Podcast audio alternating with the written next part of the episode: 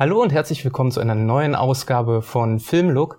Neben mir sitzt der großartige Lars Johansen. Ich bin Tom Hartig und ähm, ich glaube, das ist das erste Mal, dass wir ein Thema behandeln, was mir schlaflose Nächte bereitet hat. Ich habe nämlich in den letzten Tagen mich intensiv auf unseren Regisseur vorbereitet, den wir diesmal dran nehmen. Und äh, ich kann nicht dazu raten, das im Dauerkonsum äh, zu äh, schauen. Denn Lars, über wen reden wir heute? Wir reden über David Cronenberg, den man wirklich nicht in Endlosschleife gucken sollte, weil am Ende zieht man sich aus seiner Bauchfalte eine Videokassette raus und ähm, da sind wir schon mitten in seinem Filmwerk drin. Nein, ich finde, er ist einer der interessantesten Regisseure des 20. und 21. Jahrhunderts auch immer noch, der, wie ich finde, auch interessante Wandlungen durchgemacht hat. Wir werden darüber ja darauf zu sprechen kommen. Von dem reinen Körperhorror, für den er berühmt wurde, durchaus zu dem, der sehr tief auch in andere Dinge einschneidet. Das ist also, aber es sind immer gewisse Themen bei ihm wichtig und das werden wir auch herausfinden. Spannend ist, dass der ja angefangen hat, Naturwissenschaften zu studieren und dann danach sich eher für Literaturwissenschaft auch eingeschrieben hatte und Film auch. Er ist eben vom Naturwissenschaftlichen sehr beeinflusst und wichtig, vielleicht nur für uns zu wissen, literarisch sehr stark unter anderem von William S. Burroughs beeinflusst, der ja einer von den Autoren war, äh, der Beat Generation im weitesten Sinne. Und ähm, das ist wichtig, weil auch eine Verfilmung, Nate Lunch dann ganz konkret drauf eingeht, aber das ganze Werk von ihm auch immanent immer mit dem, mit dem Burroughs-Hintergrund zu lesen oder zu sehen ist. Ich habe so das Gefühl, also als ich das gelesen habe, dass äh, Cronenberg auch aus der naturwissenschaftlichen äh, Richtung kommt, äh, hat mich das an Fulci erinnert, der ja, glaube ich, auch Medizin studiert hatte oder mhm, sowas in der stimmt, Richtung. Stimmt. Also vielleicht, wenn Künstler aus äh, so der wissenschaftlichen Ecke kommen, vielleicht gibt das eine Tendenz dazu, dass man sich äh, mit ähm, Horror auseinandersetzt, äh, mit Menschsein, Nicht-Menschsein, übernatürlichen Dingen. Ich glaube, du hast recht. Also ich denke, das ist genau ein Thema, was passiert. Dass äh, man aber auch sehr sezierend, Naturwissenschaftler eben sehr sezierend an Themen herangeht, entsprechend auch schmerzhaft an Themen herangeht. Das ist, glaube ich, eine Sache, was bei ihm auch eine Rolle spielt, natürlich. Und dieses, dieses Offenlegen, ähm, ich sage immer, er hat in einem Clive Barker-Film, Cabell, Brut der Nacht, eine, wie ich finde, sehr wichtige und unterschätzte Rolle gespielt als Psychiater. Ein Film, der bisher nur in sehr zerschnittener, kaputter Form erhältlich ist, der demnächst aber auch mal endlich ungeschnitten sein soll.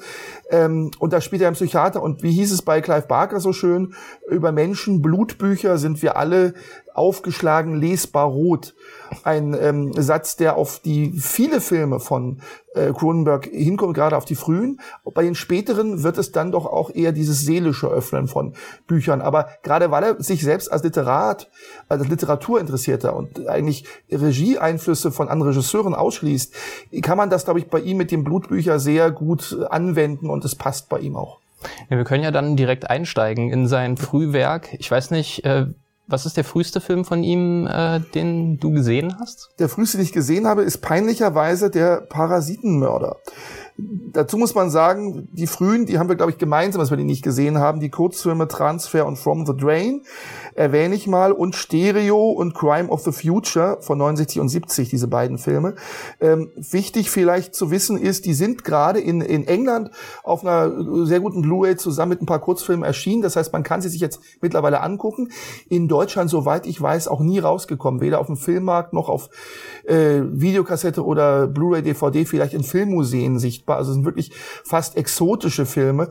Und äh, wenn wir die jetzt nicht kennen, ist es ein Zeichen unserer Unkenntnis. Ähm, aber ich glaube, das ist eine Peinlichkeit, die man, der man sich auch mal stellen muss, dass man nicht alles von ihm kennen kann. Und dieses Frühwerk ist leider hier bei uns auch nicht sehr erschlossen.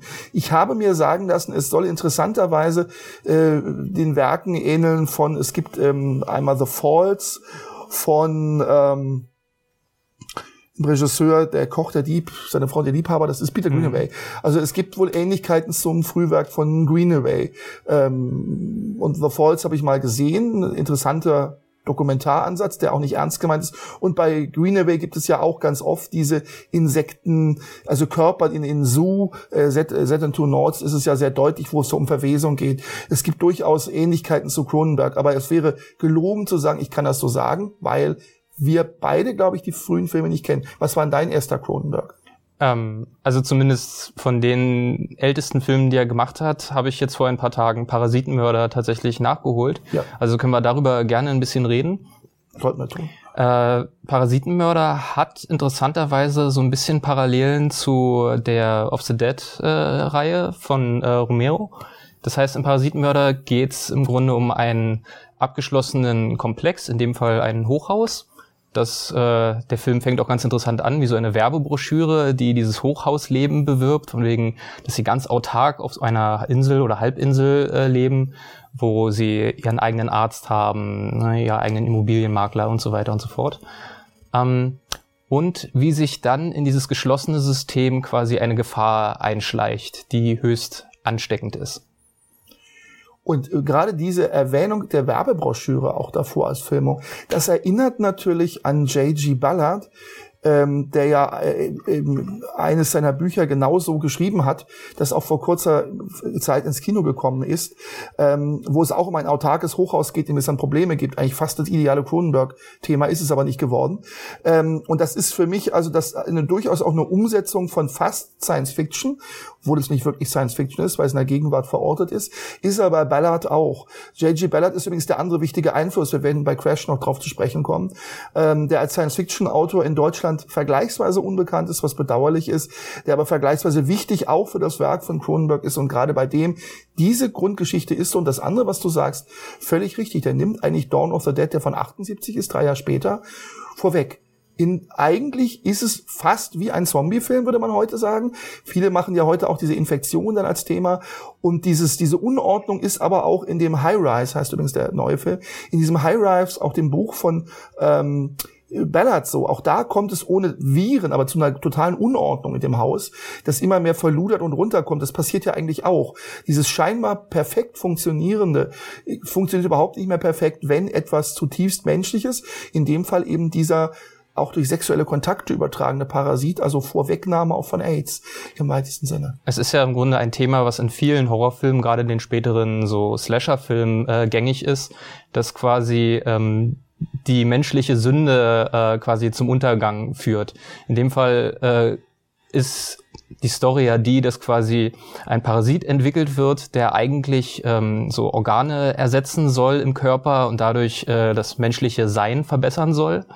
Ähm, das Ganze geht allerdings etwas schief und ähm, der Parasit sorgt dafür, dass sein Wirt äh, sozusagen sehr stark äh, sexuell angezogen wird von anderen Menschen. Mhm. Der Parasit will sozusagen die Übertragung verstärken, dass man möglichst mit vielen Menschen schläft, damit der Parasit sich weiter verbreiten kann.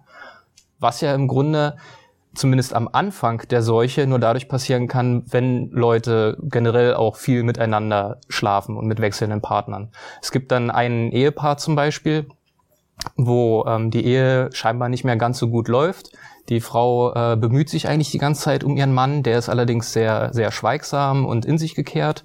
Und wie sich später herausstellt, ähm, hat er halt eine Affäre mit einer Frau, die wiederum das Versuchskaninchen des Doktors war, der an ihr diesen Parasiten gezüchtet hat.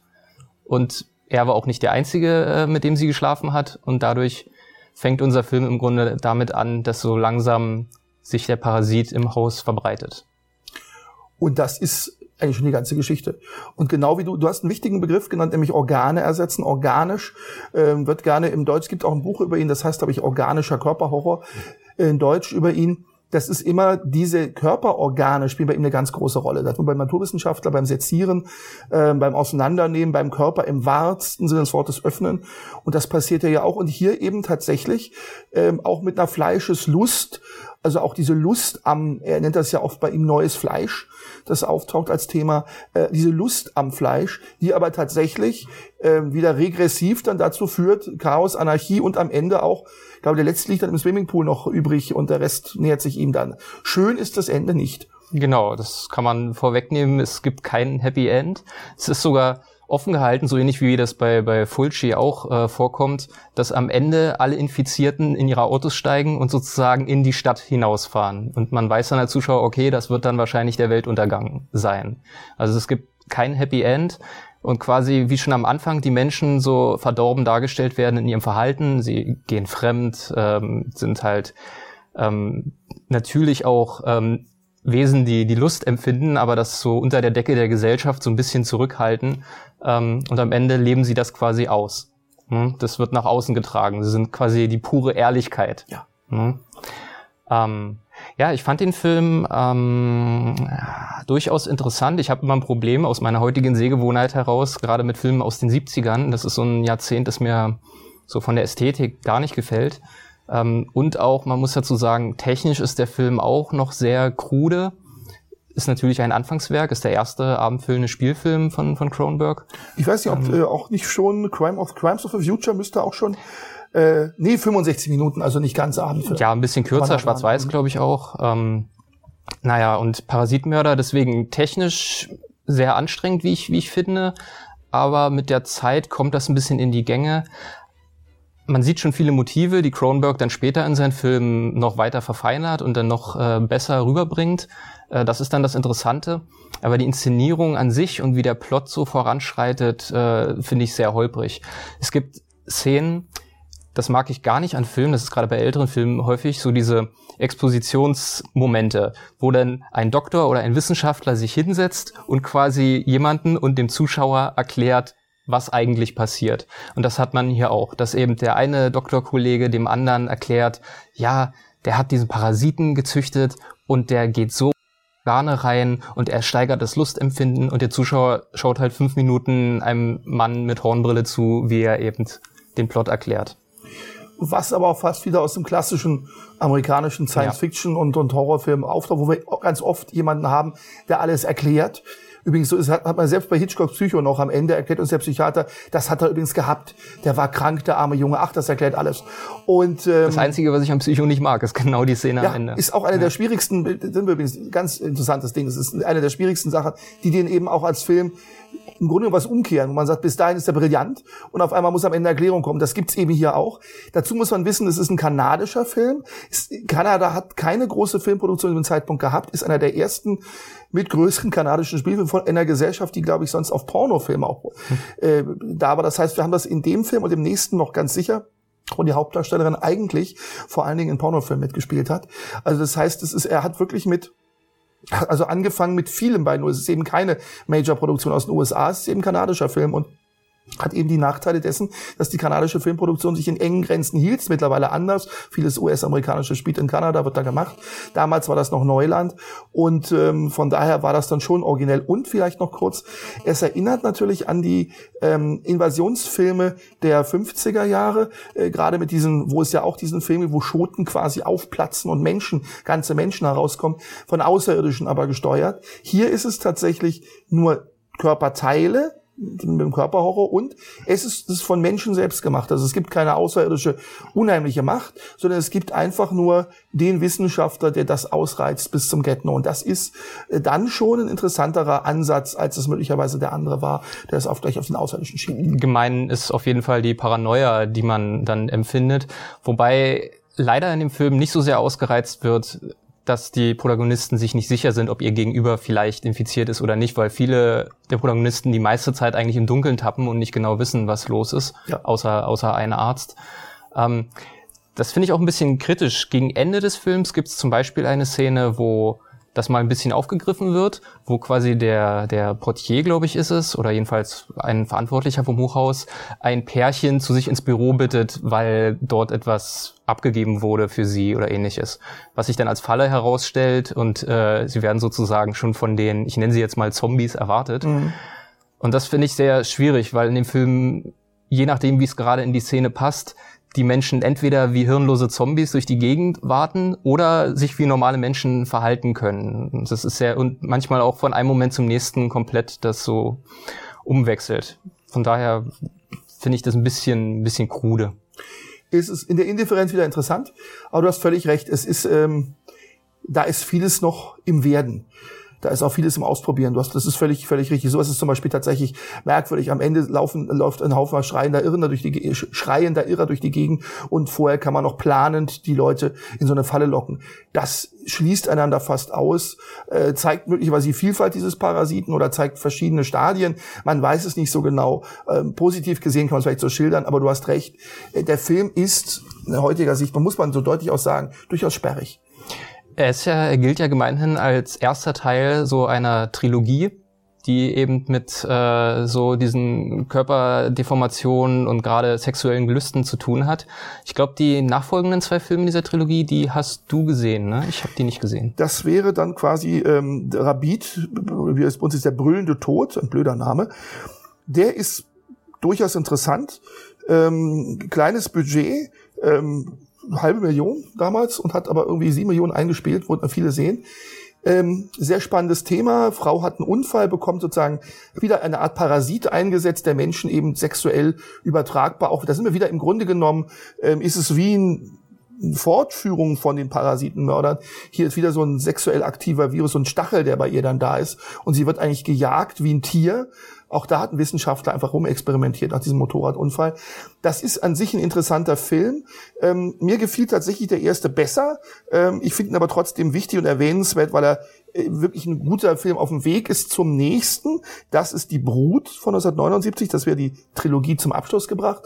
Und von Die Brut selber sagt er, ist einer seiner persönlichsten Filme.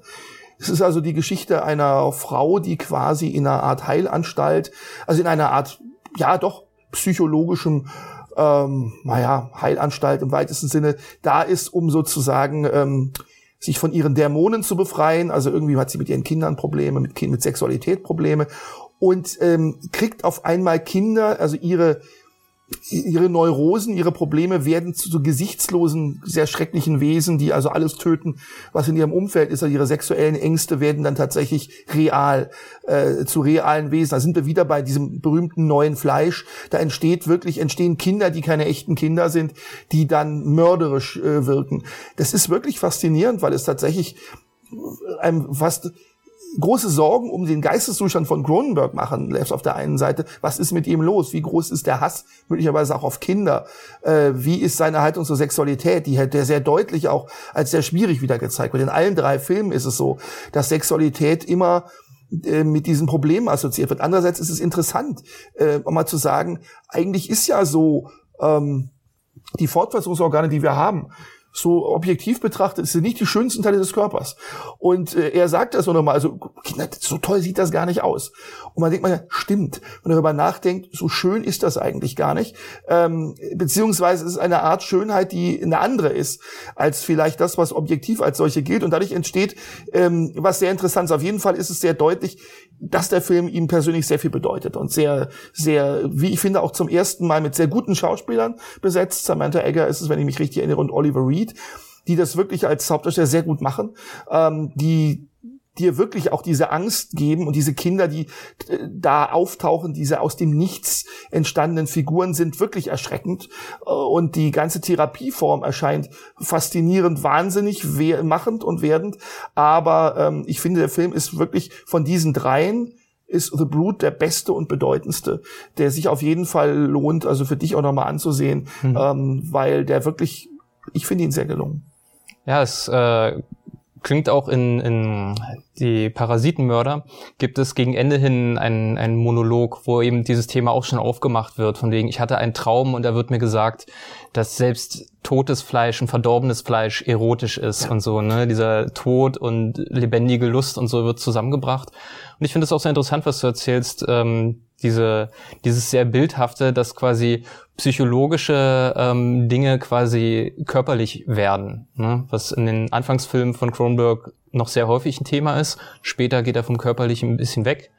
Ähm, aber da kommen wir ja vielleicht als nächstes hin. Wobei noch kurz gesagt, du hast ja gesagt, dass ähm, äh, Rabbit oder Rabbit ähm, relativ kleines Budget hatte. Das hing auch tatsächlich mit den Parasitenmördern zusammen, die erstmal seinen Ruf als jungen Filmemacher erstmal direkt ruiniert hatten, weil der war zwar kommerziell erfolgreich, aber es gab natürlich sehr großen Widerstand damals äh, noch in den früheren Teilen der Gesellschaft. Sogar seine Vermieterin hat ihn rausgeschmissen, weil sie sehr christlich engagiert war und äh, dann gesagt hat, nee, so einen will ich bei mir nicht wohnen haben. Das wusste ich zum Beispiel nicht, finde ich faszinierend.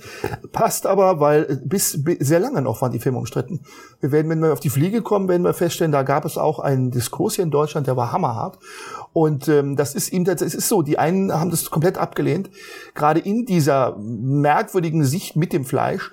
Die einen fanden das lustfeindlich und die anderen fanden das zu intensiv und zu abschreckend. Und zwar auf jeden Fall bis heute ist es so, finde ich, dass es einen mitnimmt und mitreißt.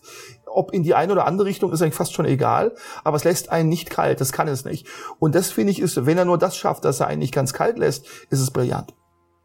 Ja, aber zwischen äh, Rabbit und äh, die Brut hat er ja noch einen weiteren Film gedreht. Etwas für ihn eher untypisches, glaube ich, ne? Ein Rennfahrerfilm. Also mindestens im selben Jahr, ich weiß nicht, wann er gedreht wurde, auf jeden Fall ist er auch von 79 wie die Brut. 1000 PS, Vollgasrausch im Grenzbereich. Fast Company ist der Originaltitel. Ich gestehe, ich habe ihn nicht gesehen. Dir geht's genauso. Sagen wir einfach mal, es gibt ihn. Er mag auch wichtig für sein Werk sein, aber wir werden ihn nicht in den Diskurs aufnehmen, weil sonst wenn wir alle verrückt, in kenntnislos von Filmen zu sprechen, vor allem von Rennfahrerfilmen, was nicht mein Genre ist, äh, wäre fatal. Wobei mich interessieren würde, also das kann man dazu sagen, die, sagen wir mal, die erste Hälfte seiner Schaffensperiode oder im Grunde bei fast allen Sachen, außer den neueren Filmen, äh, hat er auch selber das Drehbuch in der Regel geschrieben für ja. die Filme. Also es ist schon ein Autorenfilmer, der ja. eine Idee hat und daraus einen Film machen will. Vorlagen manchmal hat, aber du hast völlig recht, er, schreibt selber, das ist wichtig, das ist auch bei diesem Film wichtig, das heißt, er wird auch vermutlich günstig produziert worden sein. Ich, ich sage, ich habe überlegt, ich glaube, er ist für Roger Cormans Produktionsfirma, es kann aber auch ein Irrtum von mir sein. Da will ich mich gar nicht drauf festlegen. Legen wir ihn einfach auf die Seite und machen mit dem nächsten wirklich wichtigen Film dann weiter. Scanners, ihre Gedanken können töten von 1980 ist der Film, der tatsächlich dann sozusagen sein kommerzieller Durchbruch war habe ich gesehen hier, ich sehe gerade 14 Millionen hat's eingespielt wohl, bei nicht so großem Etat. Ähm, ich habe ihn damals auf Video das erste Mal gesehen äh, und fand ihn beeindruckend. Als ich ihn wieder sah, merkte ich, ja, er ist nicht so uninteressant, er hat aber durchaus auch Längen und explodierende Köpfe. Zwei Menschen kämpfen ja gegen, es geht ja um, um telepathische Kräfte, die da eingesetzt werden, telekinetische, um genau zu sein.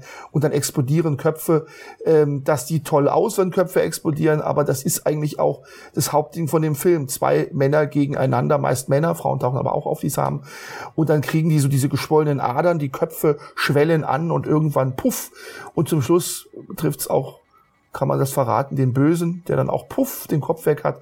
Ich finde, die ganze mm. Geschichte hat Cronenbergs durchaus Dinge, Interessantes, es geht auf einmal wieder, auch wieder der Körperhorror ist da, äh, diesmal auch die Gedanken, die Psyche, die das auch beeinflussen kann, aber es ist, wie ich finde, relativ abstruse Science Fiction und meiner Ansicht nach ein bisschen überschätzt, aber vielleicht siehst du es ganz anders. Ähm, ich fand den Film auch nur so lala, äh, ich hatte den parallel mit meinem äh, Schwiegervater gesehen, der schon nach der Hälfte dann rausgegangen ist und gesagt okay. hat, was ist das für ein Quatsch. Okay. Ähm, ich war halt einfach dran interessiert, weil Cronenberg und äh, von dem Film hat man häufiger gehört, mhm. gerade wegen der Kopfexplodier-Szene. Äh, wer da interessiert ist, kann bei YouTube gerne mal reinschauen. Ähm, aber abgesehen von so zwei Szenen, die sehr explizit sind, ist der Film ansonsten eigentlich eher zurückgenommen, was, was so starke äh, Gewalterstellung angeht und ist eigentlich ein relativ herkömmlicher hm, Action-Thriller. Es geht da um mhm. verschiedene äh, Gruppierungen und Verschwörungen, wer hat mit wem zusammengearbeitet äh, und hat für we äh, und hat wem auf dem Kieker. Und unsere Protagonisten stolpern sozusagen von einer Situation in die nächste, äh, so zwischen diesen politischen Konflikten. Ja, es geht. Es geht. Also ich kann verstehen, warum er kommerziell erfolgreich war, eben weil er so ein typischer Thriller ist und nicht so ganz äh, sich mit den abgefahrenen Körpersachen auseinandersetzt. Äh, aber wie du sagst, häufig sieht man halt, wie Leute Finger an die Stirn halten und einfach nur sich konzentrieren und es wird am Anfang des Films halt einmal gezeigt, wozu das führen kann. Mhm. Kopf explodiert. Das hatte Cronenberg übrigens am Anfang noch früher im Film drinne, aber in dem Testpublikum ist das zu sauer aufgestoßen ja. und deswegen wurde das ein bisschen nach hinten gelegt. Der ganze Film, die ganze Produktion stand eigentlich unter keinem so guten Stern. Ich habe gelesen, dass Cronenberg teilweise noch äh, am Drehtag äh, jeweils am Drehbuch morgens noch äh, rumgeschrieben hat, um das hinzukriegen. Und als danach, als die Dreharbeiten fertig waren, haben sie festgestellt, oh Gott, wir kriegen das ja fast gar nicht zusammengeschnitten zu einem logischen Ganzen. Und mhm. er hat dann noch neun Monate im Schnitt gesessen, bis der Film wirklich einigermaßen funktioniert hat. Auch das wusste ich nicht. Immerhin hat der ja auch massenhaft Fortsetzungen nach sich gezogen. Äh, ganz viele Scanner-Filme, dann auch Scanner Cop und Scanner was weiß ich. Es gab, glaube ich, sogar eine Serie. Ja, sogar das dann irgendwann. Also auf jeden Fall war das total erfolgreich, eben auch mit Fortsetzungen, mit denen er nichts mehr zu tun hatte, muss man dazu sagen. Ja. Also nur der erste Scanner ist von ihm, alle anderen haben irgendwer, hat irgendwer gedreht, wo die Grundidee aufgenommen wird und äh, das fortgesetzt wird. Also zeigt sich, dass da ein großes kommerz mindestens großes kommerzielles Potenzial da ist. Und ich freue mich ja auch, wenn ein Regisseur das Glück hat, ähm, einen Film zu machen, der wirklich so viel einspielt, dass alle sagen, hey, du kannst jetzt auch dich wieder an weitere Aufgaben wagen. Und er ist ja danach nicht ähm, auf dieser Schiene unbedingt geblieben. Wir, wollen wir zum nächsten übergehen sozusagen dann gleich? Gerne. Der das wäre ja quasi Videodrome. Genau, Videodrome mit äh, John Woods, war das der Name? Vorname? Ähm, John? Ähm, Wood ist richtig, James. James, Wood, James Wood, genau. Genau. Und äh, vor allen Dingen Deborah Harry in einer Blondie. Blondie, mhm. muss man so sagen. Debbie Harry kann man auch sagen. Äh, eine unglaublich schöne Frau, die in diesem Film auch vor allen Dingen unglaublich schön ist, fast überirdisch schön. Ich mag Videodrome in seiner Art sehr, sehr gerne. Ich, ist einer meiner Filme, die ich wirklich unglaublich gerne mag, die ein paar unglaublich beeindruckende Szenen haben, die vieles zu einer späteren Film nochmal vorwegnimmt, wo dieses mit dem Fleisch wirklich das Verschmelzen der Videokassette, wie die in den Körper eingeführt wird. Das sind so Szenen, die bleiben, wie, wie die Videokassette dann zu einer Art Pistole, zu einer Waffe wird, ähm, das, die auch aus dem Körper kommt, dass also das neue Fleisch wirklich sich verändert, dass es auch moderne Technik, Video war damals, dürfen wir nicht vergessen, eine relativ moderne Technik noch. Ähm, da fing ja gerade erst an, dass die ersten Haushalte halt ihre Videorekorder zu Hause hatten. Es war ja noch was Besonderes. Ich weiß, an meiner Schule gab es einen Medienraum, da stand irgendwann mal in einen Videorekorder drin. Also war das wirklich neu für viele und, und, und das war faszinierend gemacht. Und diese, diese Dinge, die passieren, irgendwelche Filme, die man sieht, wo irgendwie ausgepeitscht wird, irgendwo obskur, mit merkwürdiger Bildqualität, ist etwas, was bis heute beeindruckend ist und an der Bildkraft nichts verloren hat. Ähm, manches wirkt im Nachhinein, weil es ist eben noch immer, manches fast ungeschickt an einigen Stellen, aber finde ich so hervorragend realisiert. Das ist für mich einer seiner ganz großen Höhepunkte und einer der Filme, die ich immer noch für einen der experimentellsten kommerziellen Filme halte, die ich kenne. Genau. Also vielleicht ganz kurz, um das inhaltlich nochmal aufzugreifen. Ähm, James Woods ist halt Woods, Woods mit S hinten dran? Ich glaube ja. Ich glaube ja, James Woods müsste mit dem S sein. Genau. Und wenn er nicht, dann wird er uns nicht böse sein, äh, aber er müsste mit dem S hinten dran sein. Genau, ist, glaube ich, Chef von so einem ähm, TV-Sender oder zumindest hoher, hoher Mitarbeiter und wird halt aufmerksam auf so eine eine Videoübertragung, ähm, so Piratensendermäßig, äh, wo sehr starke Gewaltdarstellungen äh, vonstatten gehen. Und ist daran quasi interessiert, was es damit auf sich hat und kommt dann quasi einer Verschwörung auf die Spur, die im Grunde den Inhalt hat, dass äh, in diesen Gewaltdarstellungen noch irgendwelche Videosignale mitgeschickt werden, die beim Zuschauer quasi Halluzinationen auslösen und einen gewalttätig werden lassen. Und das Gleiche trifft dann eben auch auf den Protagonisten zu, der eben zunehmend halluziniert. Und da sind wir beim Thema, was äh, bei den späteren Cronenberg-Filmen noch häufiger kommt, dass er das Medium Film eben nutzt, ähm, subjektiv mit dem Hauptdarsteller äh, Dinge zu zeigen. Das heißt, der Zuschauer des Films ist nicht neutraler Beobachter von Geschehnissen, sondern so wahr, wie ähm, der Protagonist sie wahrnimmt. Und wenn man dann Protagonisten hat, die eben halluzinieren, gibt einem das im Grunde einen Freibrief, alle möglichen abgefahrenen Dinge zu zeigen. Da werden wir später bei Naked Lunch noch äh, drauf zukommen. Und wie du gesagt hast, in äh, Videodrome führt das eben dazu, dass Videokassetten in den Bauch eingeführt werden, dass äh, die Hand sich so zu einer Waffe mutiert, mit der geschossen werden kann, äh, dass ähm, ich glaube auch irgendwie Köpfe in Fernsehgeräte hineingesteckt mhm. werden oder herauskommen. Also es wird quasi ganz viel visuelle Kreativität freigesetzt die nicht viel mit unserer herkömmlichen Weltwahrnehmung zu tun haben, aber so eben bis dahin auch kaum gesehen worden konnten.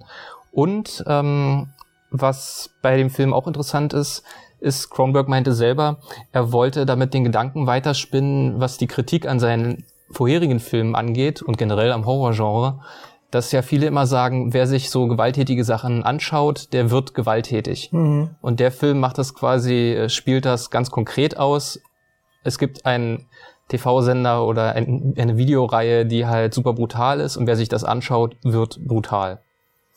Und sehr wichtig, was du erwähnt hast, Naked Lunch. Es sind viele Bilder, die erinnern an das Buch äh, Naked Lunch auch. Das sind diese, diese Dinge, die passieren in dieser Zwischenwelt, wie es dort ja im Buch ist, die auch hier in der scheinbar realen Welt passieren, die aber auch dadurch durch diese fantastische Ebene eine Art Zwischenwelt wird, äh, die sich dann wieder mit dem TV zusammen verbindet.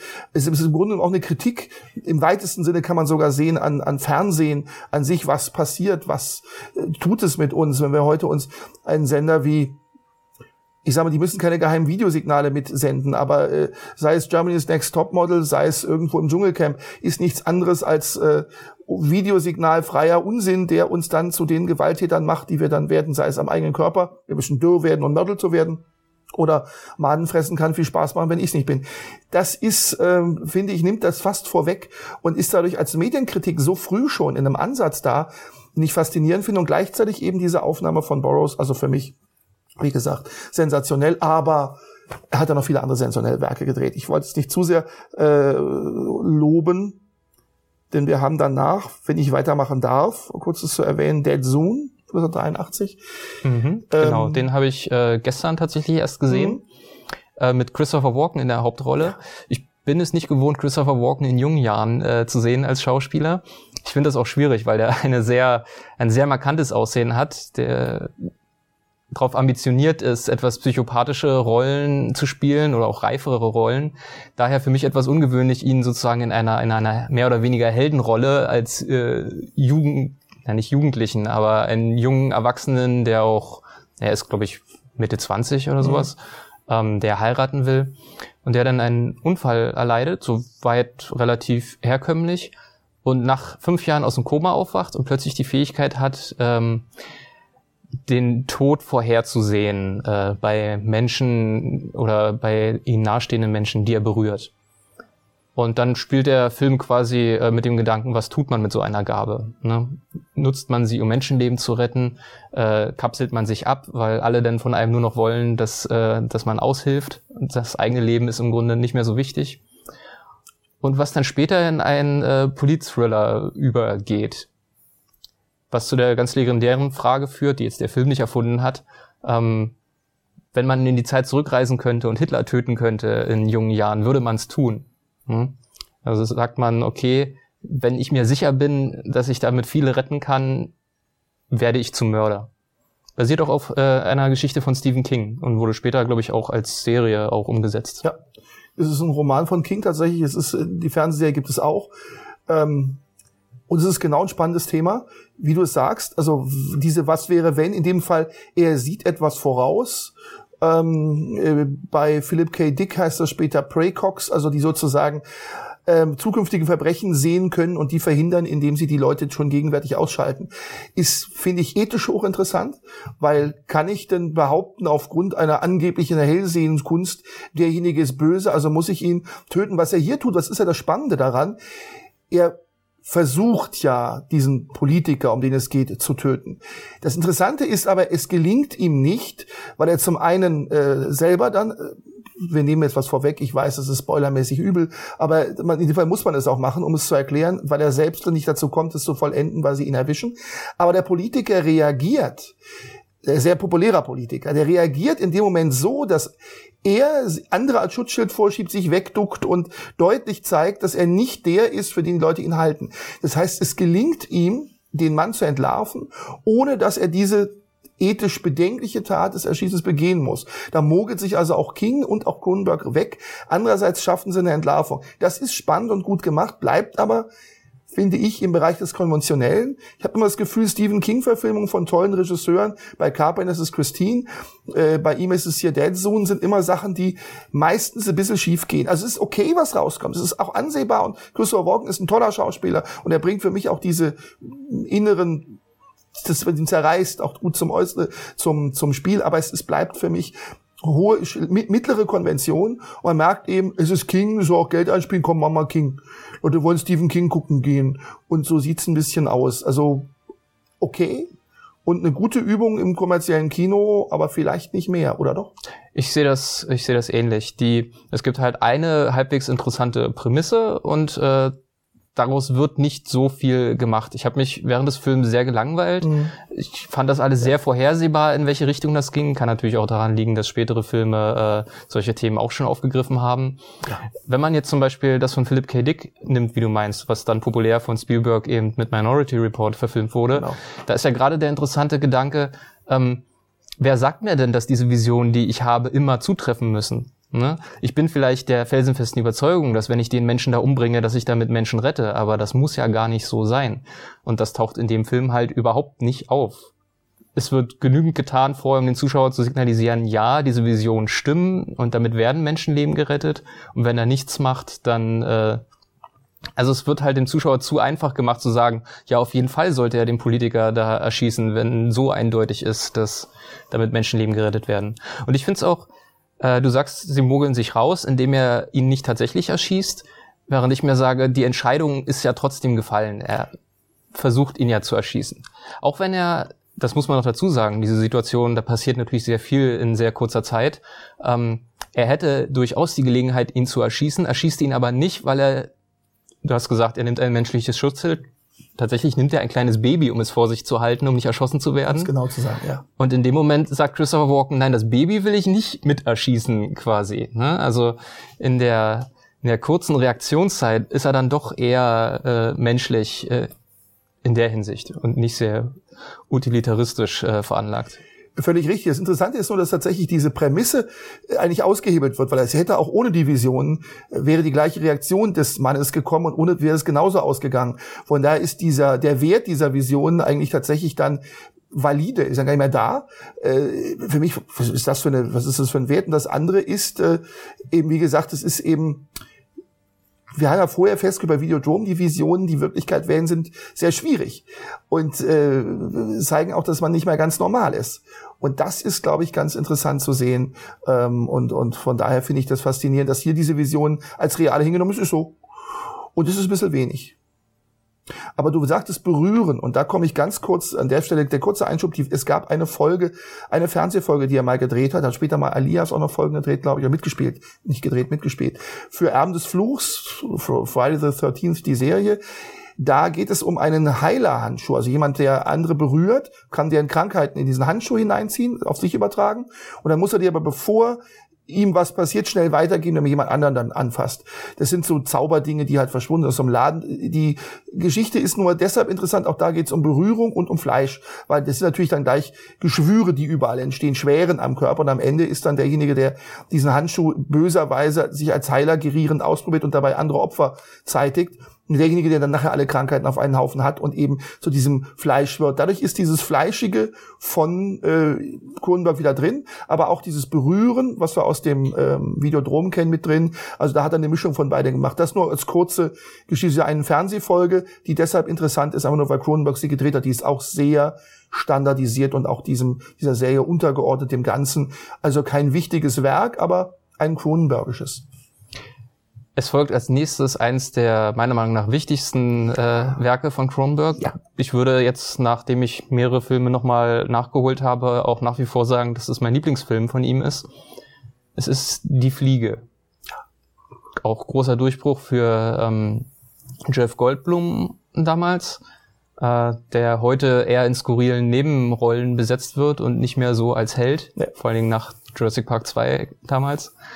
Ähm, ja, die Fliege äh, handelt von einem jungen Wissenschaftler, der Teleportation erfindet ähm, und dummerweise bei einer Teleportation sich eine Fliege mit in, den, in die Transporterkapsel äh, verirrt.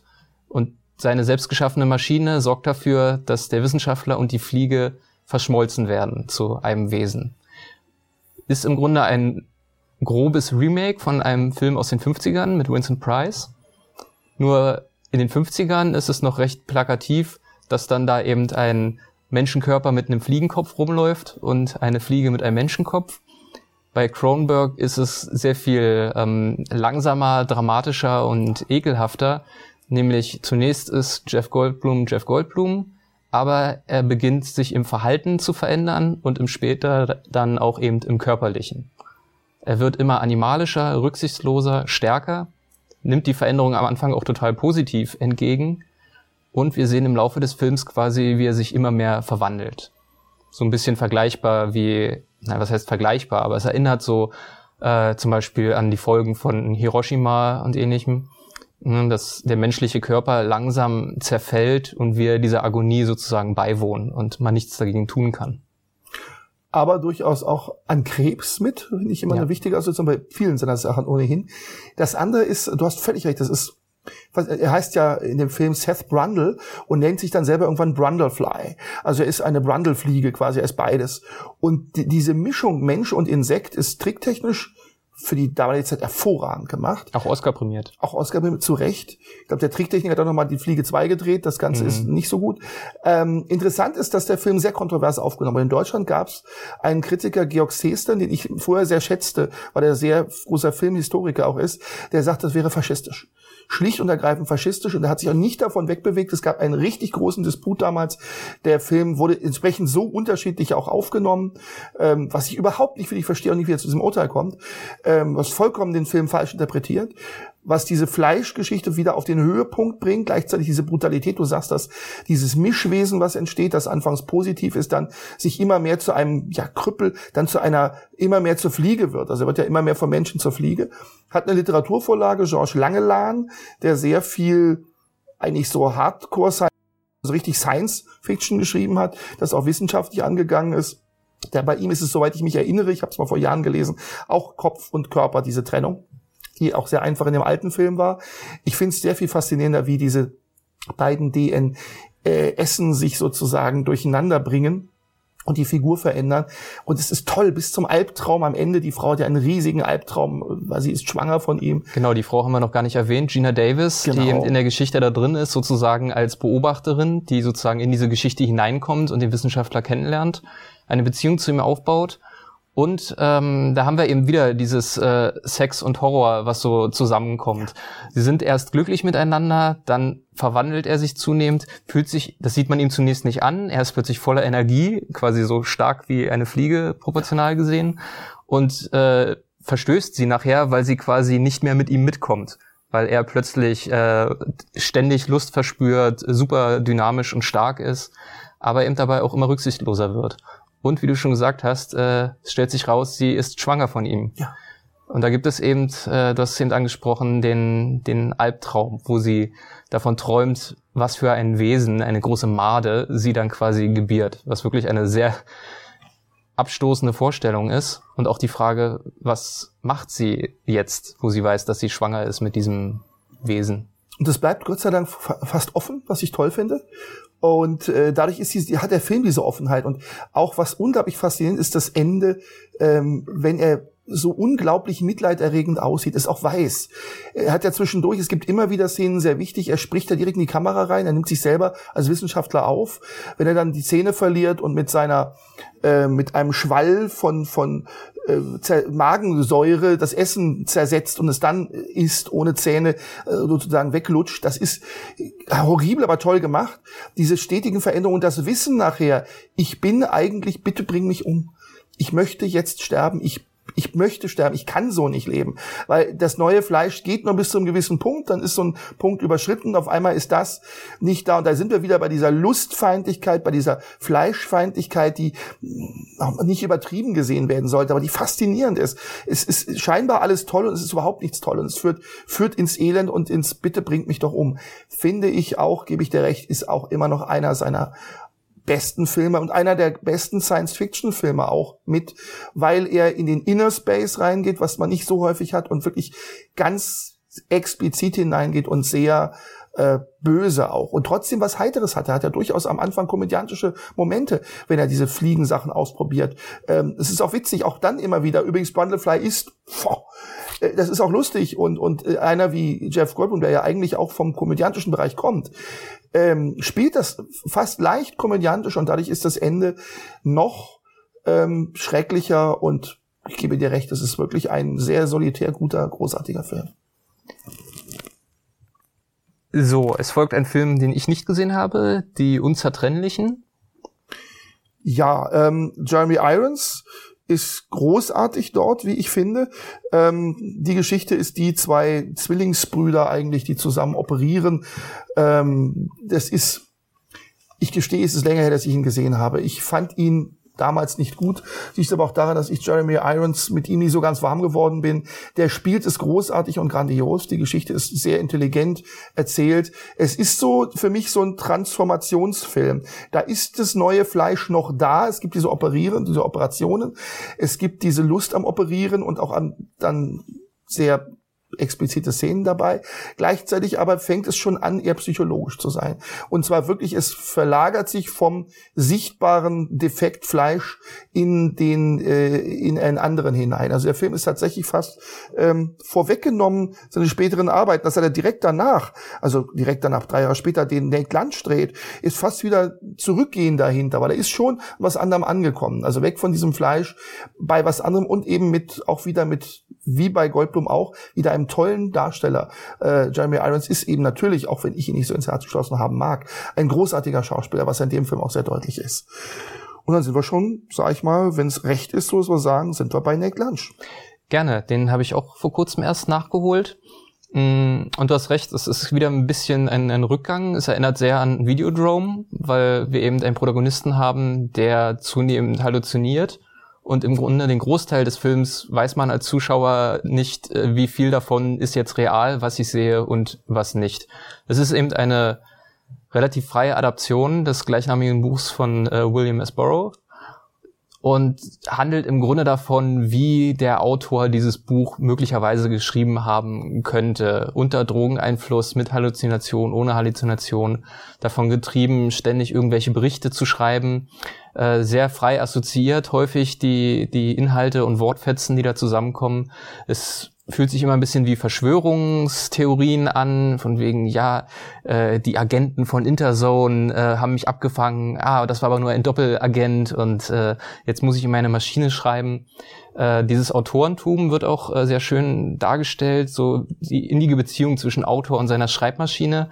In Naked Lunch mutiert diese Schreibmaschine zu einem großen Käfer oder auch einer Art ich weiß gar nicht, einem monströsen Kopf, der noch mit einem redet, während man seine Hände in das Maul des, äh, des Monsters hineinbegibt. Die werden übrigens alle zu, die ganzen Schreibmaschinen werden zu riesengroßen äh, Techno-Insekten, also Insekten mit diesen Tastaturen darauf finde ich interessant. Und äh, du sagst, du hast es sehr, sehr exzellent beschrieben. Das ist aber tatsächlich auch die Lesart der Romane von Burroughs.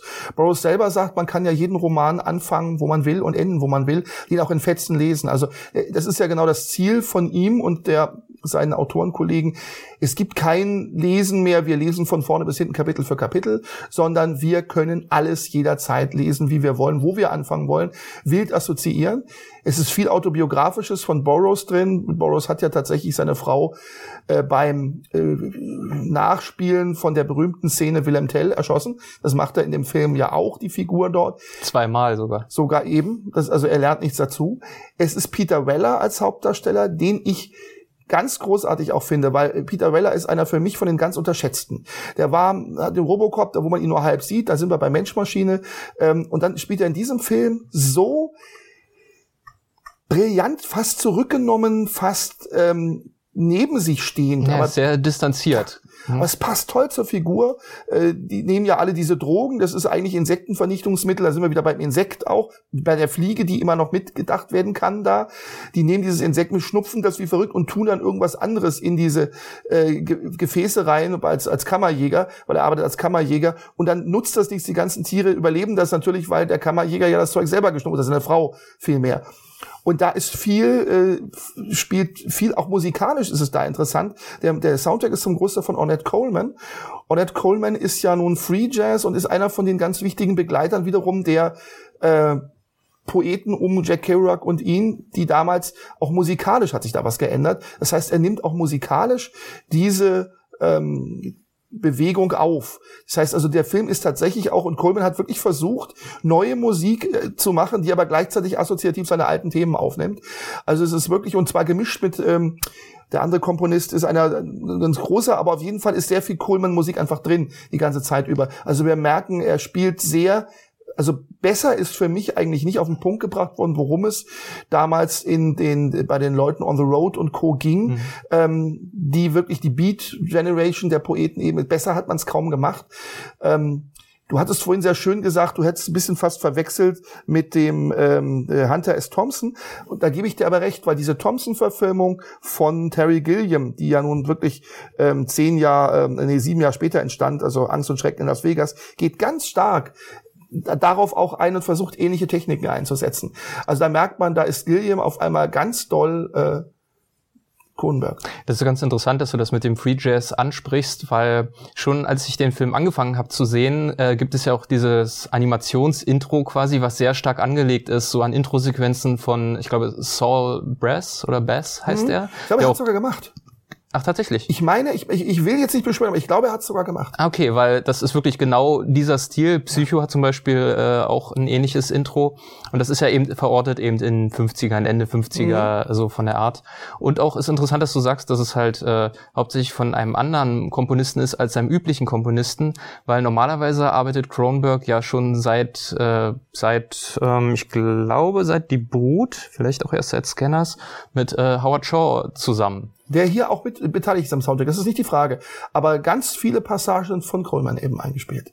Mhm, genau. Ansonsten fast jeder Film von, von Howard Shaw äh, musikalisch unterlegt. Äh, mhm. Howard Shaw die meisten bekannt wahrscheinlich als Soundtrack-Macher, äh, Komponist von den Herr der Ringe-Filmen. Ja. So im, im Mainstream, aber natürlich auch bei ganz vielen anderen Filmen aber im Grunde gehört zum Kernteam von Cronenberg, der sowieso meistens mit den gleichen Leuten mhm. zusammenarbeitet. Mhm. Sein Kameramann ist im Grunde, er hatte erst, glaube ich, Mark Irvin heißt er, glaube ich, äh, sehr lange, bis inklusive Fliege. Mhm. Und dann so Ende 80er, Anfang 90er Peter Suschinski, irgendwie sowas ähnliches. Und zwar bis heute äh, immer gleiche Kameramann dann. Ja. Und Kostüme für seine Filme ganz häufig von seiner Schwester gemacht, Denise Kronberg. Das, äh, man sieht, es ist äh, tatsächlich ein enger, und er arbeitet gerne, so ein enger Bereich mit den immer gleichen Leuten. Nicht mit den Schauspielern, obwohl da gibt's auch nachher, äh, mit Vigo Mortensen hat er dann öfter gearbeitet, wie wir sehen werden, aber dazu kommen wir ja noch. Ähm, ja, wollen wir kurz auf M. Butterfly eingehen? Ähm, ich habe M. Butterfly nicht gesehen. Sage ich dir ganz ehrlich, finde ich, ist kein so großes Versäumnis. Also ich habe diesen Film als, das ist über Jeremy Irons wieder, ich habe diesen Film einfach mal als Zumutung erfunden, äh, empfunden. Das ist sicherlich falsch, es ist ein interessantes Thema. Also ein, ein Diplomat lebt mit einer Frau zusammen, die eigentlich ein Mann ist und der denkt die ganze Zeit, aber es ist eine Frau. Und die haben auch Sex miteinander und der merkt es nicht. Ähm, das ist so, wo ich mir sage, ja, ich glaube viel, aber das, das ist einfach okay, das mag sein. Dazu ist es aber, dazu ist Jeremy Irons nicht glaubhaft genug, der komplette ähm, Sexferne. Dazu ist es kommt nicht richtig hin. Das stimmt also nicht. Basiert das nicht sogar auf einer auf einer Oper? Auf das ist ja M Butterfly sagt, es ist im weitesten Sinne Madame Butterfly, aber es ist tatsächlich, wenn ich das richtig weiß, eine Autobiografie von. Es gibt diesen Diplomat, die gab es wirklich. Ein französischer Diplomat, der tatsächlich mit einer äh, Mätresse zusammengelebt hat aus einer Chinesin und der war in Wirklichkeit eben ein Mann hm. mit mit Penis und allem, also allem Eiern und was man so hat. Es war auch alles da. Er hat es nur nicht gemerkt und angeblich beim Sex hat es war das so, dass er hat es nicht gespürt und es alles gut, es war toll, er hatte tollen Sex. Ich weiß nicht, wie das gehen soll, ohne das zu merken. Es ist mir letztendlich auch egal. Ich fand es einfach nur so, ja, ist nicht schön, traurig, aber ich werde dem, tu dem Film wahrscheinlich Unrecht, aber ich fand ihn äh, damals schrecklich. Ich habe ihn dann vor ein paar Monaten, doch wieder schon wieder ein halbes Jahr ist fast wieder her, wieder nochmal gesehen, habe mir nochmal gesagt, nein, und habe vorzeitig ausgemacht. Ich gestehe, es ist nicht fair, nicht nett gegenüber dem Film, aber empfand ich als nicht so gut. Vielleicht muss ich mal einfach eine Jeremy Irons Kur machen und mir einen Iron Stomach zulegen. Ich weiß es nicht. Jeremy Irons hat ja in vielen auch sehr schlechten Filmen mitgespielt. Das ist, glaube ich, sehr, sehr wechselhaft. Ich bin auch noch nicht so richtig warm mit ihm. Mir fehlt noch so der richtige Film, wo er mich beeindrucken kann. Die echten Experten werden uns wahrscheinlich sagen, der Film ist total toll und wir haben ihn einfach nicht richtig gesehen. Machen wir weiter, würde ich vorschlagen, ähm, mit Crash. Gerne. Ich habe ihn selber nicht gesehen. Ich weiß nur grob, es geht darum, dass äh, Menschen Lustgefühle daraus generieren, Autounfälle zu sehen und auch diese provozieren. Und auch mit den Prosthetics, also mit den Prothesen, äh, Sex zu haben. Auch das ist ein ganz wichtiges Thema in dem Film. Es geht um Sexualität mit Prothesen. Und auch sich mit absichtlich verstümmeln, um Sex mit Prothesen haben zu können.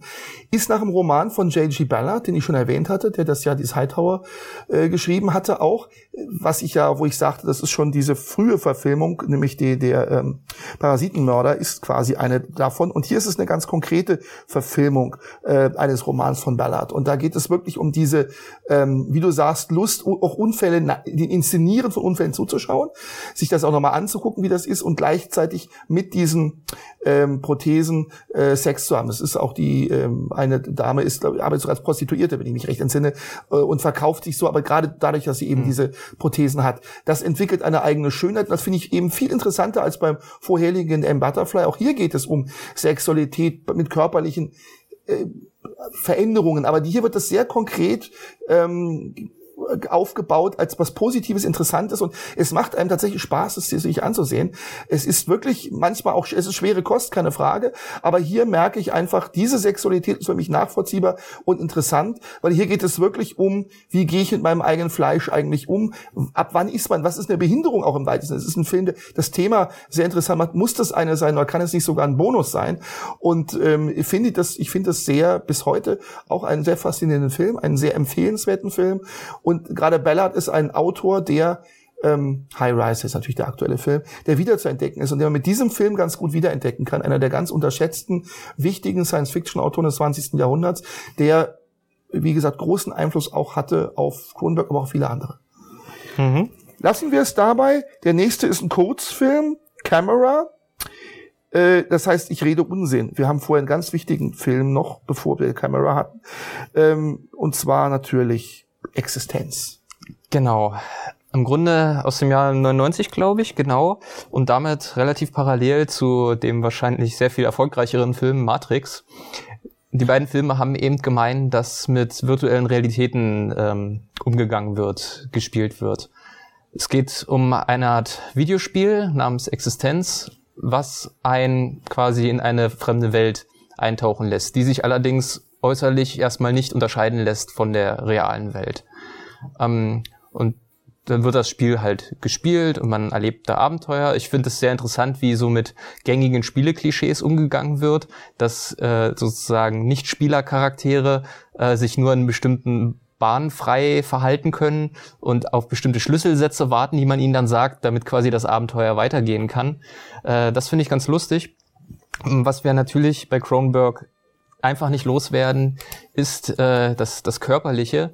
Denn diese Konsolen, die man braucht, um das Spiel zu spielen und auch die Art und Weise, wie man sich daran anstöpselt, sind eben nicht Hochtechnologie im Sinne, dass man irgendwelche Kabel hat oder Controller oder ähnliches, sondern die Spielekonsole selbst sieht aus wie ein ein Fleischklumpen mehr oder weniger. Es sieht organisch aus.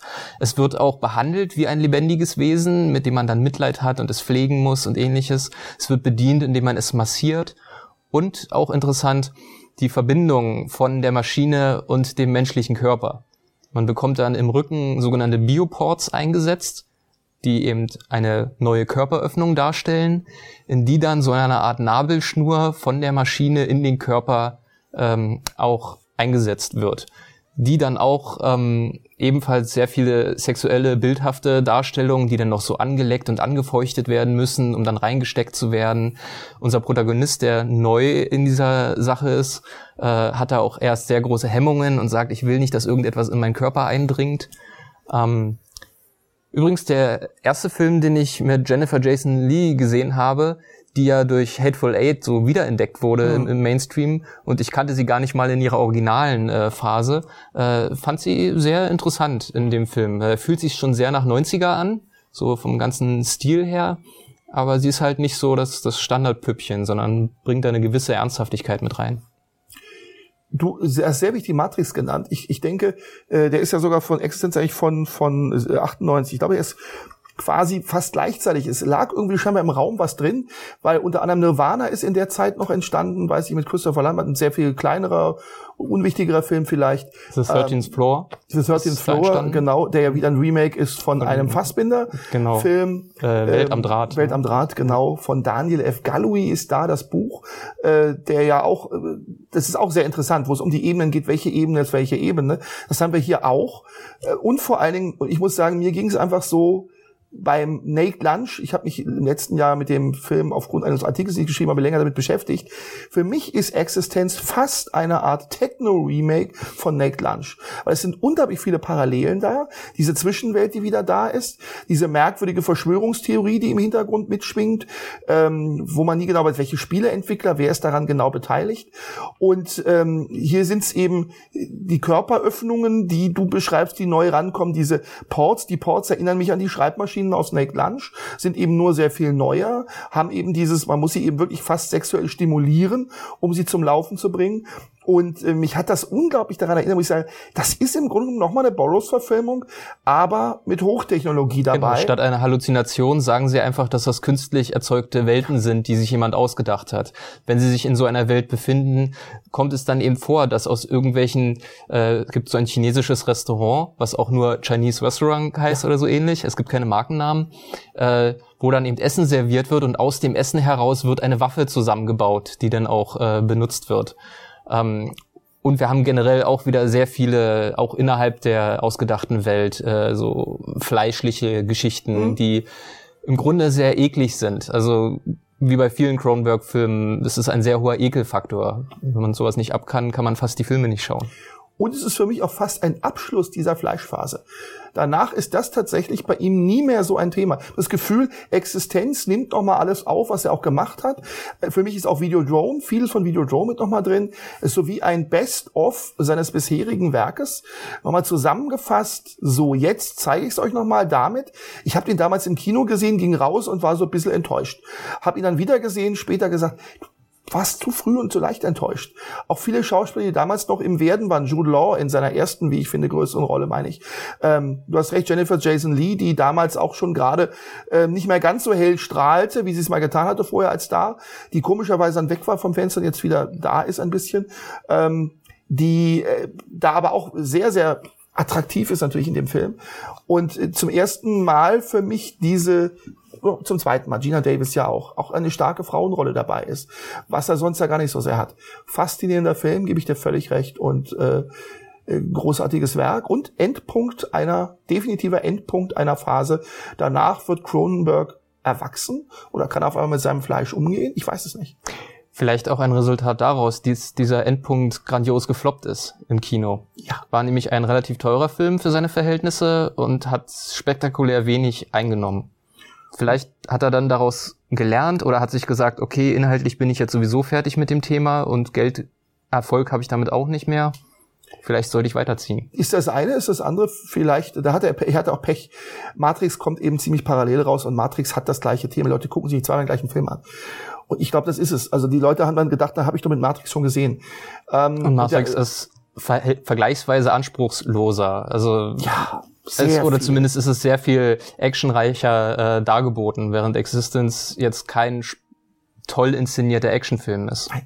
Das ist genau das. Und das ist wieder, er verweigert sich ja auch oft diesen Kriterien des normalen Blockbusters. Äh, und das tut er hier auch wieder. Und dann ist es kein Wunder. Ich sage immer dem Geldgeber, Leute, wenn ihr ihm Geld gebt, ihr könnt nicht erwarten, dass ihr Blockbuster-Kino kriegt. Es ist Cronenberg und es ist nicht ähm, Wachowski. Geschwister sagt man ja mittlerweile. Genau bei seinem nächsten Film, wenn wir jetzt Camera übergehen, ich weiß nicht, ob du dazu Machen wir einmal, es ist ein Kurzfilm, wo er einen Preis gekriegt hat, soweit ich weiß, der nächste wäre sonst Spider. Genau, den habe ich äh, gestern Abend als letztes noch ähm, gesehen. Bist du mit Erinnerung näher dran als ich und von daher? Erinnerung ist schon ein gutes Stichwort. Es geht nämlich um einen Protagonisten, der, ähm, es wird nicht genau benannt, aber sagen wir mal eine Art schizophrene Störung hat. Man sieht ihn sehr in sich gekehrt am Anfang durch, ich sag jetzt einfach mal London oder zumindest eine englische Stadt äh, wandert, vor sich hin murmelt, äh, scheinbar sich nicht wirklich so der sozialen Normen entsprechend verhält, der, wie wir dann später rausfinden, frisch aus einer Nervenheilanstalt äh, entlassen wurde, um jetzt in einer Art nennen wir es mal, Wohngemeinschaft unterzukommen. So ein Haus mit einer herrischen, aber eigentlich freundlichen Vermieterin, die halt mehrere Problemfälle bei sich beherbergt. Und der Film begleitet dann den Protagonisten in seine Kindheitserinnerungen, aus denen wir so langsam uns zusammenpuzzeln, warum er so geworden ist, wie er ist oder was eben die Folgen davon waren. Äh, hervorragend gespielt von, von Ralph Fiennes. Mhm. Ähm, ganz, ganz großartig. Jetzt kann man sagen, gut, so geistig behinderte Rollen sind immer ein bisschen dankbar für einen Schauspieler, weil das dann immer gleich sehr beeindruckend wirkt. Aber warum es nur beeindruckend wirkt, sei ja dahingestellt. Ist auf jeden Fall eine tolle Darstellung. Und der Film spielt wieder sehr stark mit der Subjektivität, weil diese Erinnerungen, die wir sehen, die nehmen wir zunächst als Zuschauer als äh, objektiv wahr, von wegen wir sehen, was er als Kind gesehen hat, aber mit der Zeit nähern sich dann so Zweifel von wegen, ob das, was wir da sehen, tatsächlich der Wahrheit entspricht oder dem, was sich der Protagonist zusammenspinnt. Im Grunde hast du den Film gut zusammengefasst. Ich meine, meine Erinnerung an den ist tatsächlich etwas ferner, was doch schon einige Zeit her ist, dass ich ihn gesehen habe. Ich habe ihn damals auch ähm, gerade durch Ralph Fiennes als sehr gut empfunden, denn der spielt ja eben nicht wirklich einen geistig Behinderten auf eine billige Art und Weise, sondern man merkt wirklich, da, da arbeitet jemand, da kämpft jemand mit diesen Geistern der Vergangenheit. Er wird sie halt nicht los. Er ist ja. komplett darin gefangen, ständig äh, das zu wiederholen, was er quasi damals erlebt hat. Er versucht auch das, das ist auch ein Motiv, was es häufiger gibt, ähm, das äh, nach außen zu tragen, indem er zum Beispiel wild in ein Notizbuch äh, Notizen schreibt, während er sich erinnert, man sieht durch die Kamera hindurch, dass diese Notizen wirr sind. Also da sind nicht mal Worte, es sind im Grunde nur irgendwelche Zeichen, die er aufschreibt, was halt zeigt, wie kryptisch das im Grunde ist, was er herausfiltert aus seinen Erinnerungen. Und das ist für mich der Film, wo du, das ist genau dieser Grenzfilm nach Existenz. Es taucht tief in die Psyche ein, ohne dass es dann zu irgendwelchen fleischlichen Ergüssen kommen muss in dem Sinne. Sondern bleibt da eher äh, vergleichsweise. Es gibt ein bisschen Blut, es gibt mal ein bisschen ekligen Fischkompott, aber ja. ansonsten äh, spielt sich halt alles im Kopf ab. Ja. Und das finde ich faszinierend. Äh, man merkt, es ist eine Reduzierung. So dieses, dieses, das Exzessive ist vorbei. Es ist immer noch die Thematik da, die eigentlich immer eine Thematik war, weil all diese Protagonisten über Erinnerungen verfügen, die zumindestens nicht sicher sind, die uns alle immer auf eine Spur locken, die nicht sein muss da hier fort, aber er macht es eben wirklich auf eine hochintelligent psychologische Art und Weise und es ist wirklich, finde ich auch, ein sehr intelligenter, interessanter und kleiner Film geworden. Ja, ja, besonders erfolgreich oder bekannt geworden ist er tatsächlich nicht. Äh, Im Gegensatz zum nächsten Film, der, ja. glaube ich, bis heute als sein äh, mainstreamigstes Werk äh, gilt und auch dementsprechend erfolgreich war und ja. auch von der Kritik hoch gelobt war. A History of Violence, der erste Film, wo er mit Viggo Mortensen zusammengearbeitet hat. Und nun war Viggo Mortensen damals noch auf dem Höhepunkt, kann man sagen, der Karriere, weil gerade die Herr der Ringe Geschichten rauskamen, wenn ich mich richtig entsinne, mhm. war zeitgleich etwa. Und da war er gerade, und muss man dazu sagen, Mortensen hat aber vorher schon einige sehr intelligente, äh, auch psychologisch tiefe Rollen gespielt, was man, was ich mir später erst habe, das stimmt, das ist ja der gleiche Viggo Mortensen, der da äh, jetzt auftaucht. Und äh, hier spielt er sehr gut. Die Geschichte ist ich finde sie sehr einfach. Ähm, Ladenbesitzer, der mal bei der Mafia war, äh, greift zur Waffe, um sich gegen einen Dieb zu verteidigen und wupp, ähm, merkt auf einmal die alte Mafia, hey, es gibt ihn ja noch, er ist doch nicht zurückgezogen, er ist da, er muss jetzt einen Auftrag für uns erledigen. So ein Standard-Thriller eigentlich, den man so kennt und ähm, ich finde, er geht auch nicht weit drüber raus. Das ist so ein Film, wo ich sage, ja, das ist ein sehr gut gemachter Actionfilm, der geht zur Sache. Viggo Mortensen ist ein toller Held, den man auch abnimmt, dass er sehr grüblerisch ist und drüber nachdenkt. Ist also keiner, der gleich zuschlägt oder zuhaut, sondern erstmal überlegt, was tue ich eigentlich und wenn ich es mache, oh verdammt, ich habe einen Fehler gemacht, hätte ich nicht machen sollen.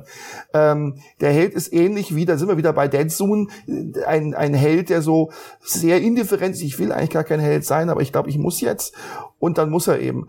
Gefiel mir ja so ordentlich sauber, aber nicht, dass ich sage, ist so mein Film. Ich bin auch nicht der größte Fan. Ich war relativ überrascht, als der Film dann zu Ende war, weil ich die ganze Zeit gehofft habe, dass es noch in eine interessantere Richtung geht. Ähm, ich hatte mir das äh, Review von Roger Ebert zu dem Film durchgelesen, mhm. der das ganz gut auf den Punkt bringt, dass es kein Film ist, wo es um den Plot geht, was bei vielen Cronenberg-Filmen so, so ist, ja. oder wo der Plot nicht besonders beeindruckend ist, sondern eben bestimmte Motive, die man eben auch lesen können muss. Mhm. In dem Fall ist es halt das Motiv, was macht uns zu dem, was wir sind? Unsere, ist es eine bewusste Entscheidung oder kommt es aus uns heraus? Ist es die Vergangenheit, die einen Einfluss darauf hat äh, oder nicht? Weil man auch nicht so ganz deutlich weiß, nach den Kommentaren von Viggo Mortensen, also vom Protagonisten, ähm, ob da tatsächlich eine gewisse schizophrene Störung mit drin ist oder ob es einfach ganz eine bewusste Entscheidung war, ich will jetzt nicht mehr bei der Mafia sein, ich äh, ziehe woanders hin und fange ein neues Leben an. Und ist er im Kopf dieser neue Mensch oder ist in seinem Kopf äh, noch der alte drin und wird die ganze Zeit nur äh, unterdrückt? In dem Café, du sagst es, äh, wo er sich gegen die Diebe verteidigt, kann man ganz klar sagen, wenn dieses alte Ich von ihm nicht da gewesen wäre, dann wären die Beteiligten im Café einfach gestorben. Er ist sozusagen zum Held geworden, weil in ihm noch der Mafia-Killer drin steckt. Ne? Und auch später im Film, er bringt Leute um, um eben seine Scheinwelt zu bewahren. Er quasi, er bricht den Schein, um den Schein zu wahren. Es ist halt eine sehr schizophrene Einstellung. Wenn man sich so neuere Produktionen ansieht wie John Wick äh, beispielsweise ähm, oder andere, merkt man ganz genau, dass es gerne im Moment ja auch wieder aufgenommen wird. Sowas, der äh, Mann, der eine Vergangenheit hat und der auf einmal wieder so handelt wie früher, aber eigentlich nicht will. Ähm, Viggo Mortensen nehme ich es wenigstens ab, dass es so ist. Dass er wirklich dieses mit sich rumträgt. Das ist auch eine Last, die er mit sich rumträgt. Und wie du es sagst, finde sehr schön, wie du es formuliert hast. Es bleibt in der Schwebe. Wird er wirklich, ist er gezwungen, diese neue Rolle zu spielen oder war die alte ein Zwang? Was ist der wirkliche? Und ähm, das Schöne ist auch, der Film lässt es in der Schwebe. Er macht's, er legt sich nicht fest, was ist eigentlich das wirkliche Glück letztendlich für ihn. Und das ist das, was doch die Qualität des Films ausmacht ähm, und die in den Himmel hoch, sage ich mal, über so moderne äh, Apologeten, wo du einfach nur den Helden ja. reinkommen siehst. Ich meine den Film Taken zum Beispiel, in dem du das über drei Filme hast, wo der Familienvater zurückfällt in das, was er kann, äh, der große Agent. Und da ist es aber immer, das ist eine tolle Fähigkeit, die er hat. Er ist ein großer Held, er ist ein Superheld, er bringt alle um, er denkt darüber nicht nach. Das ist das, was er kann, aber er hilft er seiner Familie, alles ist gut. Und Mortensen macht das Gott sei Dank sehr viel und Kronenberg mit ihm natürlich sehr viel überlegter. Du denkst nach und du weißt, was du tust und die Gewalt auch im Film ganz wichtig ist nicht schön. Es ist keine schöne Gewaltexzess, hurra, alle sterben, sondern oh mein Gott, was habe ich gemacht? Ich habe geholfen, aber das führt dazu. Ähm, Handeln ist reflektiert. Das macht ihn sehr reflektiert intelligent auch. Ein ähnlicher Film, den man, glaube ich, sehr gut empfehlen kann, ist Unforgiven von Clint Eastwood. Ja. Der genau das gleiche genau. Thema behandelt und das sehr gut behandelt und eine schöne Metaebene hat, weil Clint Eastwood in seiner frühen Karriere eben genau solche Rollen verkörpert hat und in dem Film das quasi aufgreift. Wenn Mortens ja immer vergrübelt ist, der ist ja auch in Herr der Ringe äh, immer so, will ich König werden, will ich nicht König werden, ah, ich weiß nicht.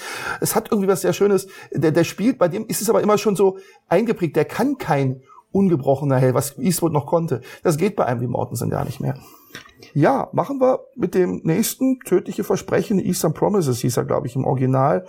Ähm, ja, wieder mal Vigo Mortensen, dann ist Amir Stahl dabei, russische Mafia, geht, wenn ich mich erinnere, ein Kind, das dann da ist und das dann, dann nicht da sein soll, und dann muss, es, muss man die Frau beschützen.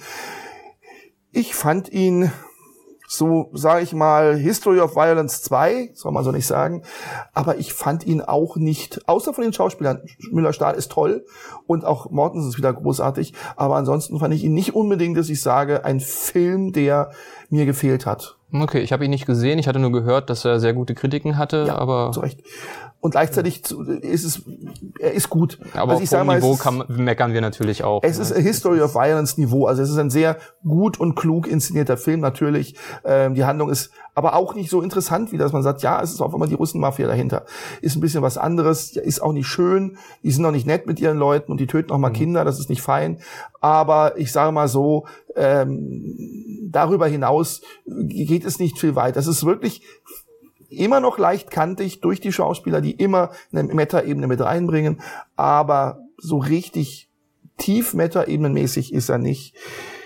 Ähm, während sein nächster dann, jetzt muss ich jetzt jetzt muss ich mal die Listen hier wechseln. Wir haben eine dunkle Begierde. Genau. dangerous, äh, dangerous Method. Ja. Das ist diese, Method, ja. Genau, das ist diese äh, Psychologie-Sache über äh, Jungen. Ne? Ja. So eine Dreiecksbeziehung mit äh, Kira Knightley, die da auch drin steckt, Viggo Mortensen, glaube ich, auch wieder und ja.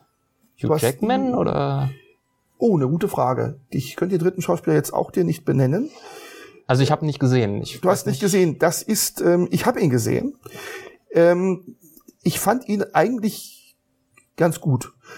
Eigentlich bedeutet, ich hatte ein großes Problem mit Kira Knightley, die eine, eine, eine Hysterie-Patientin spielt quasi. Und äh, sie spielt es sehr einfach, indem sie äh, nach Luft schnappt und die ganze Zeit über macht. Es ist schauspielerisch nicht so umwerfend gut. Also es ist sehr schwierig. Interessant haben wir hier den Gegensatz zwischen Jung und Freud, um den es hauptsächlich geht. Jung nun auch eine Affäre mit der Patientin anfängt, was Freud überhaupt nicht richtig findet, äh, was vermutlich auch psychologisch falsch ist. Äh, aber da haben wir auch wieder den Mann, der fehlen kann, der auch sagt, ich bin auch fehlbar, ich habe diese Fehlbarkeit.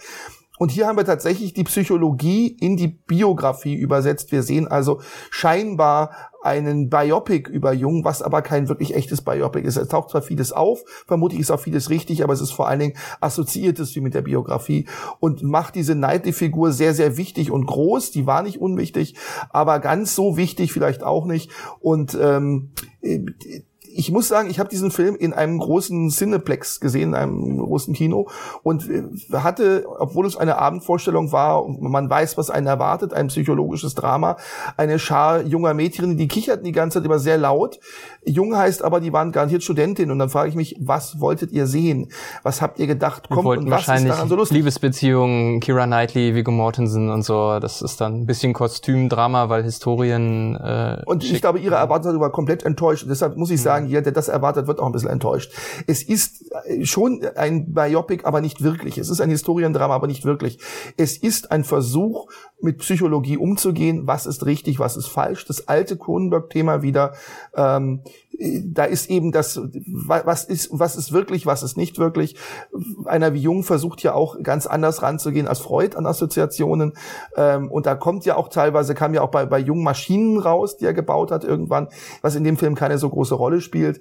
Äh, was aber sonst eine Rolle spielt, da sind wir wieder dick bei Cronenberg drin. Maschinen, ähm, Mensch-Maschinen, diese, diese, ähm, diese organischen Geschichten, das ist fast Jung, da merkt man auch, Jung ist ein großer Einfluss auf ihn mit gewesen.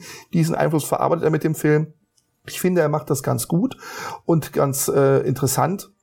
Also ich finde den Film hat mir hat mir besser gefallen als die beiden Vorgänger, aber da liege ich auch möglicherweise trotzdem falsch. Aber ich fand ihn sehr interessante Auseinandersetzung damit. Du hast ihn nicht gesehen, von daher wollen wir gar nicht dazu viel sagen und machen mutig mit den nächsten beiden Filmen. Und nun muss ich sagen, habe ich ein Problem, die habe ich nicht gesehen.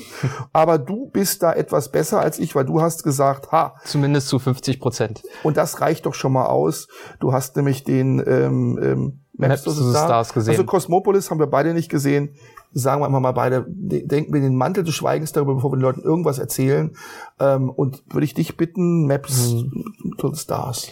Ja, Maps to the Stars ist wieder ein ganz neuer Genreausflug oder zumindest vom Setting her für Cronenberg. Das ist nämlich eine äh, Satire auf das Hollywood-Business. Ähm, wo ich sagen muss, hat man leider in der Form auch schon häufiger gesehen.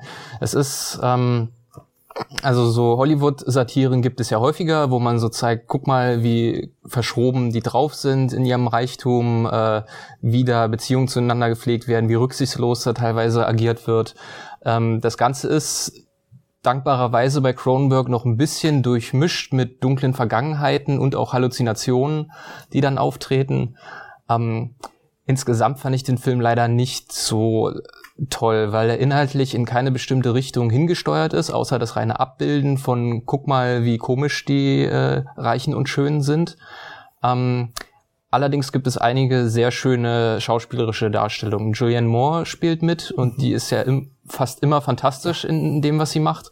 Und auch ist in diesem Film ganz klar das, das Highlight. Sie spielt eine ähm, alternde äh, Schauspielerin, eben im Alter von Julianne Moore zurzeit, so also Ende 40 nehme ich an, äh, die ja normalerweise in Hollywood total abgeschrieben sind, weil es einfach keine Rollen für Frauen gibt in diesem Alter im Mainstream und quasi ihren alten Erfolgen ein bisschen hinterher trauert und versucht unbedingt nochmal eine Rolle zu bekommen, äh, aber unbedingt einen künstlerischen Film machen will und ihre eigene ein, in einem Remake mitspielen will, äh, wo ihre eigene Mutter damals ein Star war.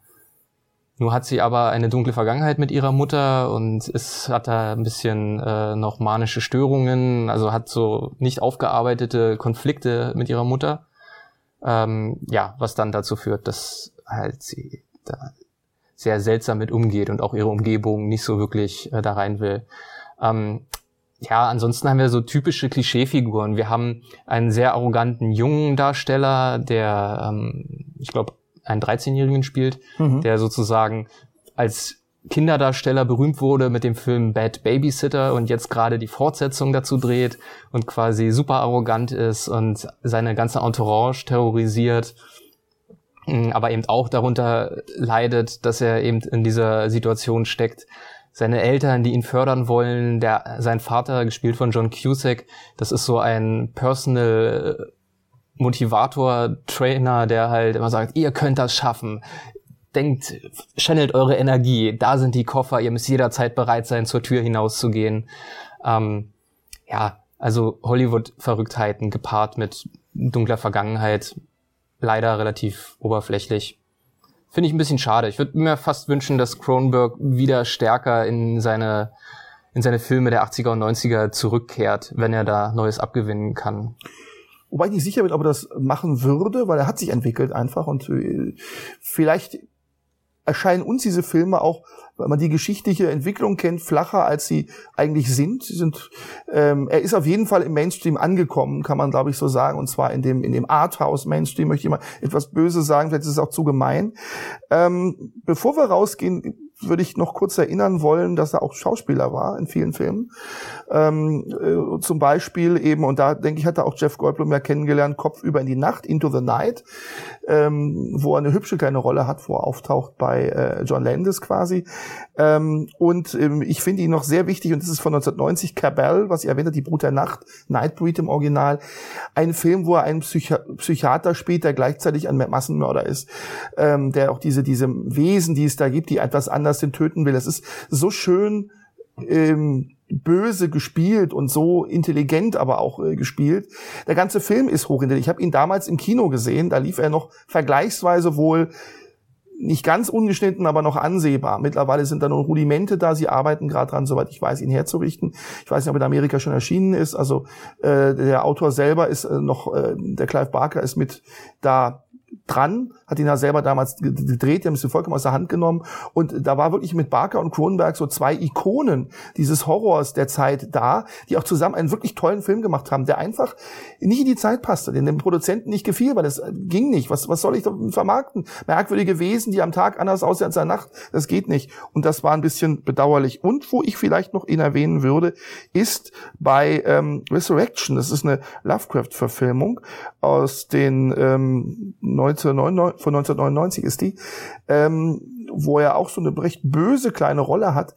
Und vielleicht das noch für mich klar gemacht. Ich denke, Howard Phillips Lovecraft hat auch eine wichtige Rolle in seinem Werk, glaube ich, gespielt. Denn dieser Körperhorror, dieses, dieses merkwürdig diffuse Verwandeln von Menschen in äh, andere Wesen, dieses, diese Übergangsgeschichten, die tauchen bei Lovecraft ganz oft auf. Menschen werden da oft zu Fischmenschen, nicht zu Insektenmenschen, aber zu Fischmenschen sehr gerne. Bei Dagon ist es der Fall und anderen Erzählungen. Dieses, dieses sehr äh, diese diese großen Alten, wo sich dann also irgendwelche merkwürdigen alten äh, Entitäten dann verbinden mit Menschen zu zu neuen Figuren, die für die Menschen schwierig sind. Die Menschen sind auf einmal keine mehr. Was sind die dann eigentlich? Und das ist bei bei Kronenberg immer ein Thema. Und ich glaube, dass man das diesen Lovecraft-Einfluss auch nicht unterschätzen sollte, auch nicht überschätzen, um Gottes Willen. Aber klar sagen sollte, auch das spielt durchaus eine Rolle bei ihm. Das ist der ist neben den genannten Autoren ein wichtiger. Und äh, so oder so ähm, Cronenberg bleibt bis heute ein wichtiger, relevanter Filmemacher. Mittlerweile ist er fast immer mit den Filmen in Cannes oder anderswo bei Filmfestivals vertreten. Er ist angekommen im Establishment, was ich ihm gönne, von Herzen wünsche. Trotzdem wünschen wir uns, du hast es gut auf den Punkt gebracht, dass er vielleicht auch zurückfindet zu diesen Wurzeln, wo er im weitesten Sinne schmerzhaft war im Kino auch und wo er wehgetan hat mit Bildern, mit dem, was er gezeigt und wie er es gezeigt hat. Denn das will man ja als Horrorfilm, dass einem wehgetan wird, dass man berührt wird, wenn man Filme schaut. Dass man eben nicht sieht, was man schon kennt, sondern eben das Unbekannte sieht, was einem unangenehm ist. was in uns drin ist, nicht nur das Seelische, sondern eben auch das Körperliche. Und damit möchte ich mit dem, noch mit dem angesagten Satz schon enden. Blutbücher sind für alle aufgeschlagen, lesbar, rot. Und von daher wünschen wir uns Bücher. Und Filme. Und Filme. Danke dir, Tom. Ich danke dir und wir danken auch unseren Zuschauern und Zuhörern, denn äh, das wollen wir nicht unerwähnt lassen. Wir sind ja neuerdings nicht nur äh, auf der Mattscheibe zu sehen, sondern auch auf den digitalen Lautsprechern zu hören als Podcast und zwar bei unseren Freunden von Deep Red Radio, die wir ja bei unserem Fulci, äh, bei unserer Fulci-Sendung auch schon ähm, zumindest haben anklingen lassen. Die wir auch interviewen durften, schon genau. nette Menschen, die tolles leisten, wie ich finde, im, äh, in dem Bereich wirklich. Und was man immer wieder sagen muss, nicht kommerziell, die machen das aus purer Lust. Haben übrigens gerade einen Film produziert, sind zum ersten Mal als Filmproduzenten genannt, Montrak. Mal gucken, ob der eines Tages hier in, im Kino läuft, dass man sich anschaut. Aber von dem kann man nur sagen, er ist frisch, ich hatte jetzt demnächst eine Premiere im Kino, äh, eher im Bereich des Fandoms angesiedelt, glaube ich. Aber schön, dass es soweit ist. Vielleicht werden wir auch mal Filmproduzenten. Wenn Cronenberg sagt, Mensch, du warst so ein schönes Special über mich, produziert mir doch mal meinen neuen. Da bin ich auch wieder ein bisschen blutiger. Und dann gucken wir, dass wir wir haben da hinten noch ein bisschen Wurst, glaube ich, übrig. Die kann man, glaube ich, dann sehr gut nehmen, wenn man noch ein bisschen wartet. Alles klar. Dann bis zum nächsten Mal. Genau, danke.